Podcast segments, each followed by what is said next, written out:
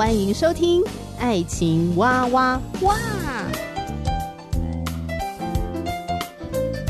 我是史哥哥，我是甜甜妹。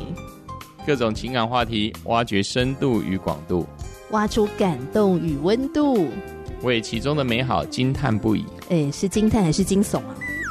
以轻松漫谈的方式畅聊各种情感话题。爱情啊，我挖我挖我挖挖挖。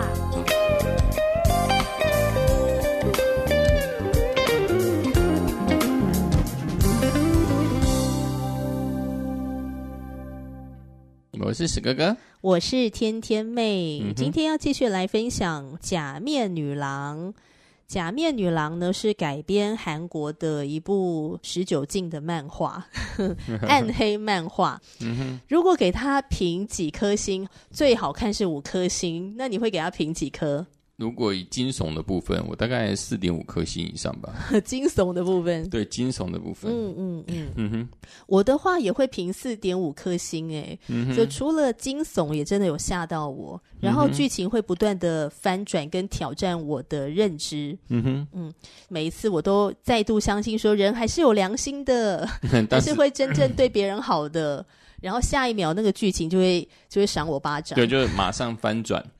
应该说它的剧情的铺陈很有趣，就像就像波浪一样，但是那波浪是越涌越大。嗯、你知道每一次应该说每一集都会有转折，但是每一次转折可能我们会想说哦，我们可以稍微在这个波浪的高峰之后会往下落嘛。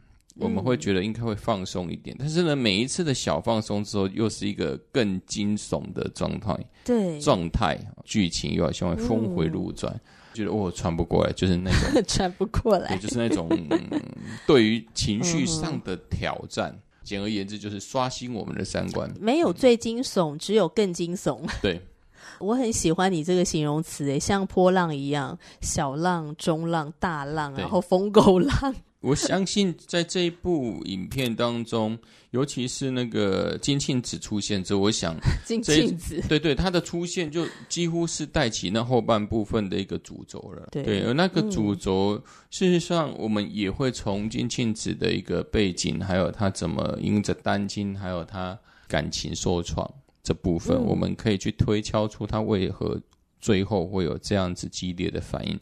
那哪一个角色是最让你印象深刻的啊？当然是金庆子啊！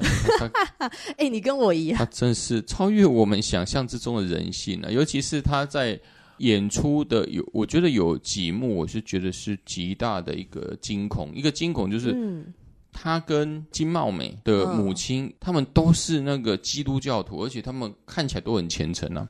他们都会有一个画面，就是他们去教会礼拜，嗯，而且。呃，金茂美祷告，对对对，他们也是很哭求祷告了。之后呢，金茂美的妈妈是教会中可能是个执事吧，一个教会的一个重要的一个决策人物。那当然，金庆子也是在教会当中，他也是每个礼拜都是固定去教会，而且讲了一堆圣经的大道理。其实我觉得这种两种极端的一个反讽，嗯，我觉得这是我觉得它张力很大，会让人家印象深刻的最重要的部分。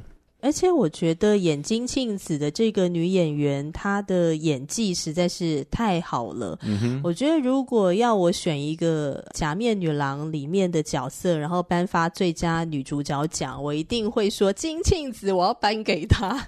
嗯、她给我的印象真的太深刻了，就是整个人的那个，她可以是一个非常有母爱的人，非常的保护她的儿子，非常的照顾她的儿子。嗯哼，但是她同时好像也。可以变成一个非常恶毒的人，好跟恶可以在金庆子的身上看得很清楚。嗯嗯，所以我觉得这个演员真的是超级厉害。嗯哼，那我们上一次呢，其实也有谈到金庆子啦，但是上一次比较多是谈的是金茂美的妈妈。那金茂美的妈妈就是疏离式的母爱嘛，是，就是你很难从金茂美妈妈的言语中感受到她对小孩或是对孙女的爱。嗯、那当然，她是有一些具体的行动，嗯哼，可是、嗯、比较属于垫垫的，就是比较沉沉沉浸式的，对对，就是一个很压抑性，好像她也没有很表面上很让人家可以发掘出的那种爱的表现呢、啊。对，但是你可以知道，她事实上。你说不爱金茂美吗？事实上也爱了。嗯，还是在乎的啦，呃、在乎的。对，那金庆子跟茂美的妈妈就是截然相反。嗯、金庆子就是喷发式的母爱嘛，而且是窒息式的、独占式的。嗯，那这跟她是一个单亲妈妈有很大的关系。对，嗯，没错。我我我事实上，你如果去反思、思考自己所教的孩子，嗯，单亲的父母亲，尤其是母亲部分，他会很。在乎他的，会比一般的父母亲还更在乎自己孩子的表现。哦，很多部分。当然，我觉得变成一种两极化，一种是其实不太、嗯、不太去管；第二种就是另外一种极端，就是什么都干涉，认为说里面其实演的，当然我们会觉得很夸张，但是有、啊、但是有端倪的。因为我觉得这二十几年来在教育界，其实看到的。父母亲也也也上百了，嗯、上百对，嗯、但是、嗯、但是事实上，嗯、特殊的家庭真的是有特殊家庭的一个、嗯、呃发现，我觉得有一些共同点是可以发掘的。像金庆子这种情况，就会让我想到 Over 的直升机父母，嗯哼，就是强势的入侵儿子的生活这样子。应应该这也是呃这几年这。也不只是了，不只是美国直升机父母是美国的词嘛，在日本啊，在在中国大陆了，在台湾、香港，其实这种状况事实上是很常见吧？这频率是越来越高，尤其是亚洲的母亲，嗯、我觉得那个比例应该会更高。生生越少，嗯、孩子生越少，那越有越会有向这一个方面去趋向的。这个假面女郎的剧情当中，我们看到金庆子，她就是一个不为自己而活，她完全就是为她的儿子而活的，嗯、儿子就是她活下去的那个存在的意义啦。也不是他的天，因为如果是他的天的话，他应该会听儿子的指示，嗯、就很像古代的女人，就是什么在家从夫嘛，夫子从子，相夫教子，就是夫死从子嘛，就是随着自己的儿子的意思这样。是、嗯，但是金庆子不是，他对儿子是非常强势，他要儿子是听他的，嗯、因为他觉得他为儿子所做的一切都是对他是最好的。嗯哼，让朱雾南非常的喘不过气，对，他就如同被掐死。是就是很想逃，没有能力的时候，当然就是被一直控制这样子。对。但是他有能力的时候，他对他能逃走就逃走吧，用各式各样的方式、啊。嗯，你知道这个情况也会让我想到我自己身边的一些朋友，就也有出现类似的情况，就他们家呢就是两个小孩，那爸爸妈妈的关系也不是很和睦，就他们的呃夫妻关系没有很和睦，那家庭的氛围他也觉得。没有很好，是。那他跟他的姐姐就努力的读书嘛，嗯哼。那之后呢，就说要去读外县市的学校，就不想要读住在家里的学校，勃然大怒。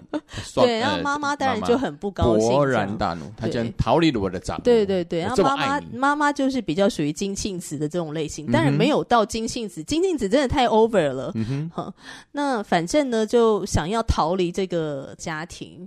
对，讲逃好像是真的有点难听啦，就是会想要远离啦，因为待在这个家好像也没有感觉到什么爱跟温暖。不会，我觉得你说的逃，所以他们就会离开。对啊，蛮好的说法。嗯、对，想要去过他自己的生活，啊、然后不想要再被妈妈掌控。嗯、对，所以他们就是大学都去读外县市的，嗯、就是离开这样子。哎、嗯，像老公，你们家也是三个孩子。都在外面读，对啊，很早都独立的嘛，然后就到外面读书去了。嗯，你们也是有刻意要选外县市吗？其实那时候并没有，那时候歪打正着吗？我跟我姐歪打正着的原因是因为我们的分数当时，当时的志愿就是从台大一直填下去了。嗯，姐姐的志愿好像填到好像第五十几吧，填上吧，她填到台东，刚我是填到六十几吧。花莲，我觉得那时候是没有办法，我们的志愿正好就是国立跟私立的交界，嗯，所以我们也不知道我们可以填什么，但是我们就一直填填填，诶，真的也有填花莲跟台东啊，嗯、结果没想到就真的是花莲台东啊，嗯，那我觉得是歪打正着啦，跟我妹妹，我觉得也是，嗯、因为我妹妹本来是大学联考考她的分数，事实上就是在成大跟中山。嗯之间，结果他填上了，考上了就是中山外文、嗯、外文系、嗯嗯，所以我觉得是歪打正着。那你们那时候会有一种啊，好像家里的气氛也不是太好，那我早一点出去追求我自己的人生。呃、没有，我没有，我没有想了这么多哎。嗯哼，我那时候只是想说，我的分数在台南其实公立大学考考不上。哦，还是考量实际情况了。实际情况就是这样，因为当时台南的呃公立大学，因为我们填志愿都是以公立大学为优先嘛。嗯嗯，嗯。而当然，台南的公立大学只有两所嘛，一个是成成功大学，一个是呃国立台南大学嘛，就是以前的台南师专嘛。但是这这两所的分数都很高。啊，OK，都很高嘛。现实现实考量了，我觉得我们那时候没有这样的想法。但是我们在之后再回想来，哦，三十几岁或我们现在四十几岁回想，我觉得我们也是在若干在逃离这个家庭的气氛的呃不佳的气氛，嗯，尤其是父母之间的一个相处的争执，嗯、对我们好像填到这一些县市，嗯，也是相对对我们以现在的观点来看是最好的选择。觉得也是一种喘口气啦，释放、嗯，然后好好的想一想，呃，自己的人生要怎么度过嘛。是，我觉得金庆子还有一点呢、啊，造就朱雾男为什么会变成一个变态？嗯，就是他看待性这个事情，就是是很扭曲的。你觉得哪里扭曲呢？嗯、那种扭曲就是你会发现他没有办法正确的看待女性，跟女性相处做朋友。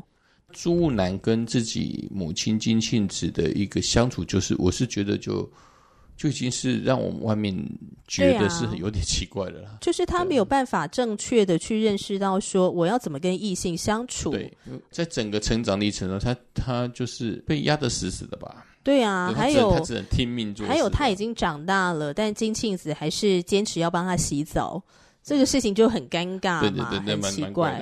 然后你刚才提到说朱武男变态在哪里？你看他在现实生活中，他不敢跟女性互动，可是他到了晚上的时候呢，他看待那些女性，他是把他们物化的，而且他是觉得他有能力去掌控他们，尤其是他在看那些直播的时候。好像他的性爱娃娃，我是个大爷，我要来用钱来砸死你们，就是呃，我要来打赏你们。就是说，他躲在那个荧幕后面的时候，他就整个那个自信心爆棚。嗯哼，嗯，我觉得这种例子也离我们也不远了。因为什么？因为我们好像台湾有做过一个统计，就是关于这一些色狼啊，或是一些性侵害、呃、嗯、性骚扰的犯人，有去做一个调查。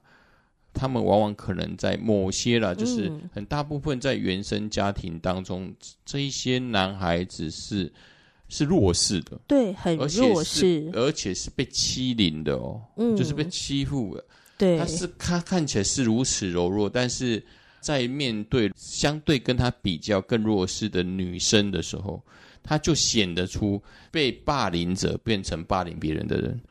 所以有一种说法，所谓的性骚扰跟性侵害，它的本质其实不是要解决性欲，它的本质其实是一种权力控制。嗯，我为了要彰显我的权力，我有那个能力控制你，然后你必须听我的。他们在享受的是一种权力感。这事实上也岂不就是当时的金庆子对朱雾南的这样的控制吗？他只是把角色换。换了一下，他变成霸凌别人的人。对啊，没错，其实是交换角色嘛。嗯、反正他他妈妈金庆只是一个霸凌的人，他是被霸凌的。对，他只是现在，因为他他的个性已经呃，就是类似说，这长时间的在他妈妈的呃掌控威胁，不不要不要就不要说威胁，就是他妈妈的势力下、能力之下压榨他的状况之下，他怎么样？他就用网络嘛。对啊，对啊，我反正你看不到我，嗯嗯嗯，我反正我我自卑你也看不到，但是我可以用你说用钱砸你呢，还是什么在网络上的一些打赏等等来彰显他自己很有价值嘛。然后还有一个就是说，我觉得嗯，金庆子他没有办法用健康的态度去面对儿子的性需求。呃，小孩到了某一定年纪的时候，青春期有性需求。被触发等等的，会有反应，都是非常自然、很健康的事情。但是金庆子有一天，他发现儿子青春期的儿子在看色情影片自慰的时候，他就勃然大怒，然后他是直接大骂朱武男说：“你变得肮脏了。”然后朱武男就被吓到嘛，因为在做那个事情，妈妈突然出现，这也太可怕了。没错，那朱武男就吓到，吓到之后他就一直说：“对不起，对不起，我错了。”我再也不会再犯这个错误。这样，嗯、那你觉得朱雾男会从妈妈的这个反应，他学到什么？原来性是一件很肮脏、很龌龊的事，他没有办法很健康的去看待说，哦，我的身体因为我长大了，所以我会有性的反应。嗯、那我对女生的身体好奇，其实是一个很正常的事情。嗯但是我觉得可能是因为那个年代吧，那这个妈妈她也没有受到这方面的性教育的启蒙，所以她也没有办法用一个很健康的态度来教导她的孩子。嗯，嗯，那这其实也会让我联想到说，其实呃，性的这个事情，最好的性教育的教导者其实就是孩子的父母。没有错，这个我觉得是天天妹这样的分享，我觉得这是我们在我在教育界的二十几年，大概也看到这种，嗯、但是很。很可惜的啦，我是觉得是说，好像这二十年来，嗯、当然家长的观念慢慢的比较跟以前比起来是有差差别的，嗯、比较开放。嗯嗯嗯、呃，不过对于孩子性教育方面，我觉得还有很大的一个进步空间。嗯、反而说实在的，在补习班里面，同学还比较会跟我分享说，他们在、嗯、呃在面对这一种。就是两性关系之中，哎、嗯，他们也会有一些感觉啦，一些反应啊，他们反而在我面前都会侃侃而谈哦、呃，甚至哎，班上有女生，他们也会呃，我也是会询问说，哎，那那如果班上的女同学是否可以让男生哦、呃、分享一下？哎，他们有时候呢，他们会哎，有时候他们会想象什么呢？在对两性关系会想象什么啊？当女同学呃觉得说那也无妨，让他们也想要知道男生在想什么时候，反正男生呢就很踊跃的分享啊，踊跃分享他们在月黑风高的晚上，月黑风高，对啊，就对啊，月黑风高的晚上，女孩子就在想说月黑风高晚上干嘛？结果男孩子听光听到就在那边笑了，嘿嘿，因为都在做坏事，嘿嘿嘿嘿嘿。女生听得懂他们做坏事的意思吗？他们之后都他们会讲啊，他们慢慢就知道了。嗯哼、uh，huh. 对他们，他们都在把玩自己的自己的身体，这样。OK，那女生听到了，他们有什么反应啊？他们他们觉得他们没有办法理解，因为对他们来说，男生跟女生，他们他们可能慢慢知道，所以男生女生实际上是不太一样的。因为身体构造就差很多啊，男生有睾固酮这个激素会一直触发，啊、你们会有那个生理反应嘛？就是一种，呃，我饿了，我需要吃饭，那是一个很自然的反应。但女生比较不会有这个。对啊，他们也慢慢也在他们这些男孩子在看似在胡闹，在分享之中，女孩子也慢慢知道，他们虽不太理解，但是他们会知道，这好像是男孩子的一个身体的反应。嗯嗯嗯，对，反正他们男生就已经讲到自己的面笑嘻嘻了。嗯嗯，对，但但是重点还是一样，就是他们他们分享之后，还是会我还是会提醒他们，该休息就是要休息。很多时候的精力，有的时候的精力可能可以用其他部分来去分散注意力。呃，运动啊，培养其他的兴趣。对，对，我们班运动的要死要活，要死要活的，就是要赶快把你们的精力 剥皮掉。OK。你有印象？你的父母有跟你聊到跟性教育相关吗？没有，完全没有。因为我爸妈也没有，你大概是他们也不知道怎么聊这个话题，他们不知道怎么聊。嗯，所以我所以这也是给我一个，与其是去驳斥或是禁止孩子聊相关问题，嗯，不如就让他们聊。但是重点是说，他们聊的这些相关资讯是不是是正确的资讯？对，要是正确的，需要有一个健康成熟的大人在场陪他们一起聊，嗯、而且那个态度是一个开放的，不会指责他们说你怎么可以想法那么龌龊，没有错、呃，他们不会觉得被批评，这样子、嗯、才能够好好的讲出来嘛，没错，嗯。那我觉得性教育的范畴是非常多。那我自己本身不是从事性教育工作的，嗯、可是就我自己粗浅的了解好了，我觉得性教育的范畴是非常广的，它包括性别、身体，身体的构造，嗯、还有两性的心理的不同，怎么跟异性相处，爱是什么，原来有好感、欣赏、喜欢或是迷恋都不是真爱。那真爱是什么？然后在亲密关系的互动里面，培养性心理的成熟。就性教育也包含了这一些。那还有就是生命，好，生命是怎么来的？嗯，我们如何看待一个生命的价值？还有生命的养成。生命它也其实是在性教育当中的一环，而且是非常重要的一环。嗯哼，哦，那我还印象哦，我弟弟啊，年纪大概才六岁的时候，因为我跟他差八岁嘛，嗯哼，所以那个时候我大概是十四岁左右。嗯哼，嗯，有一天呢，弟弟问我说：“小宝宝是怎么来的啊？”嗯哼。那我就开始跟他讲解了，我就说哦，这个跟爸爸的精子还有妈妈的卵子有很大的关系。嗯，那他就问说，什么是精子，什么是卵子？嗯、那他们为什么会相遇？哈、嗯，我们就在那边聊这个事情。弟弟那时候才六岁哦，嗯、然后我也才国三。可是我觉得他这个问题很棒，我也很愿意跟他分享。嗯、我们就在客厅啊、呃、聊起来了。我就把我所知道的呃这个女性的卵子跟精子是怎么样结合的啊。嗯、可是我在分享的时候。后呢，我妈刚好经过客厅，就听到我们在聊这个。这么多，我妈就说听，听不懂，不要跟他讲这个。他现在年纪还太小了，不要跟他讲。我就说讲这个很健康，让我的弟弟知道他的生命是怎么来的。他是无价之宝。你要想，妈妈一个月只会排一颗卵子，然后跟爸爸的这么多的精子里面只有一颗精子可以跟卵子相遇。你看这个生命来的珍不珍贵？这个其实也是性教育的范畴，没错，对啊，所以我觉得，如果今天父母能够跟孩子用于更健康的态度去聊这样子的一个话题，他会怎么讲啊？我觉得他会避免很多的憾事。应该我觉得他反而不会把这件事情当做是一个稀奇古怪的事吧，或是肮脏的、恶心的、不敢讲的事。对啊，我觉得反而是我们。大人本来就是陪伴的角色，那我们针对孩子的问题啊、呃，孩子的疑问，我们就坦然去面对嘛。当然，我们的资讯不一定是多么正确，但是我们塑造出来给孩子的就是说，我们很愿意跟你去聊，对啊，认识我们的身体。对啊、我觉得，与其去偷偷摸摸的什么都不讲，之后又就有一句话说，呃，孩子有耳无嘴啦。哦，这些话去限制他们的发问，嗯、或是让他们觉得很羞耻。嗯，哦，因为他们谈论这些事，或是发问这些事而被我们责骂，那不如就带入一些正确的一些观念，让他们觉得这这其实没什么嘛。对，很多事为什么都会发展出一些很奇怪的一些行为或想法？我觉得往往就是因为我们不说真话嘛。嗯、我们会觉得说啊，这么早就去讲啊，会不会出事啊？哎，反而我觉得就是真的去讲，就才不会出事啊。对，因为你已经很知道说，哦，这是怎么一回事？两性的身体，嗯、还有男孩子的荷尔蒙、女性的荷尔蒙，它带给我们是什么？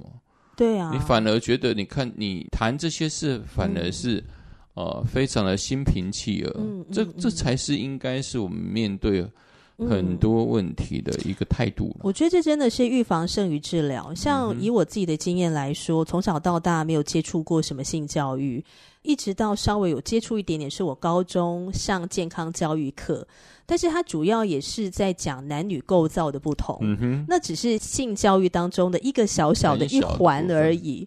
我觉得性教育里面最重要的是帮助我如何健康的看待性这件事情，是如何自我接纳。嗯哼，我是一个女人，或我是一个男人，嗯，我接纳我的身体的构造，这是上天所赋予给我的，是一份礼物。我如何正确的、健康的看待它？嗯哼，然后我要怎么尊重我自己的身体，跟我尊重别人身体的界限？没错。嗯，以及呃，我对于性这个事情有没有一个正确的认识？嗯过去可能都是透过网络啊，各种的资讯啊，各种很奇怪的资讯，对，然后就会有一些很奇怪的一些迷思，然后呢，也会误以为说，哦，是不是第一次做爱一定会很顺利？嗯，所以等到我结了婚之后呢，我就发现，天哪，性跟我想象的差好多。哦。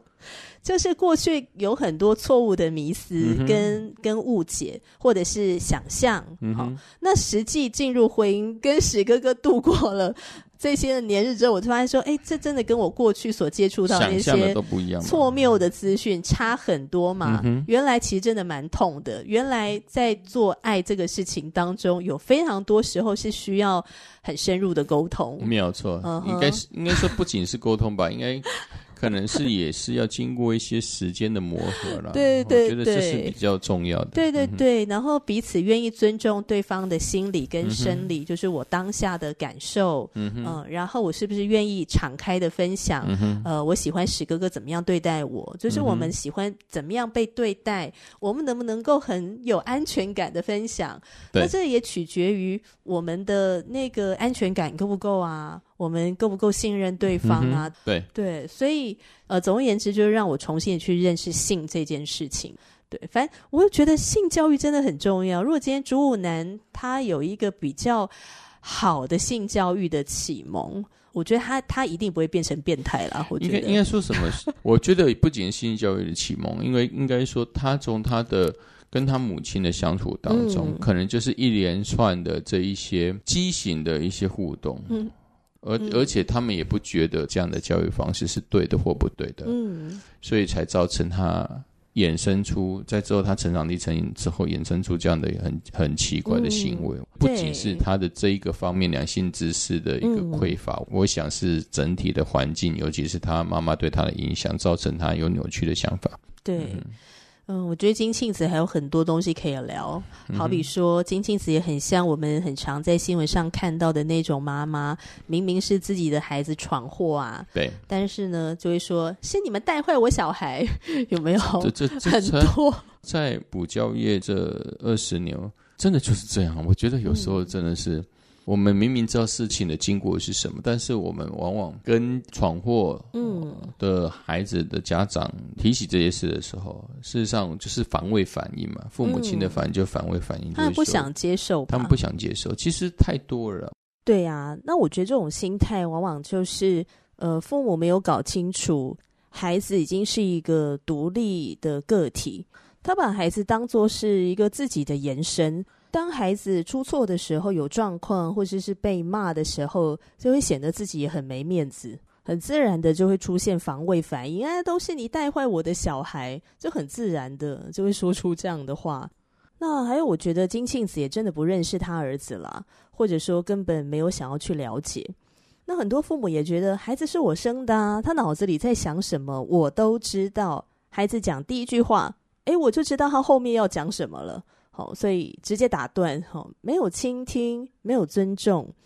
那我觉得亲子关系里面也要很小心投射作用。父母把心里的期待投射在孩子的身上，像金庆子一直把心里那个完美的儿子、哈乖巧的儿子的形象投射在主舞男的身上，他拒绝去真正的认识、接纳儿子实际的状况，扭曲的亲子关系就是让人看了。呃，捏把冷汗。今天这期节目呢，本来还想要聊金春爱，但是发现金庆子太多可以聊了。金庆子大概聊好几集都聊不完吧？对对对，更不用讲后面的情节。我觉得也不用直接很详细去讲这些。对啊，大家可以去看啦，是很棒的影集《假面女郎》。那所以金春爱的部分，我们就下集再继续聊吧。对，我觉得金春爱也有很多的内容很值得分享的。嗯。那如果你在听完我们的节目有任何想要回应给我们的，欢迎你留言。如果你用 Apple Podcast 收听节目的话，呃，邀请你给我们五颗星，鼓励我们继续的做下去，也把节目分享给你身旁的亲朋好友。嗯。下期节目见了，拜拜，拜拜。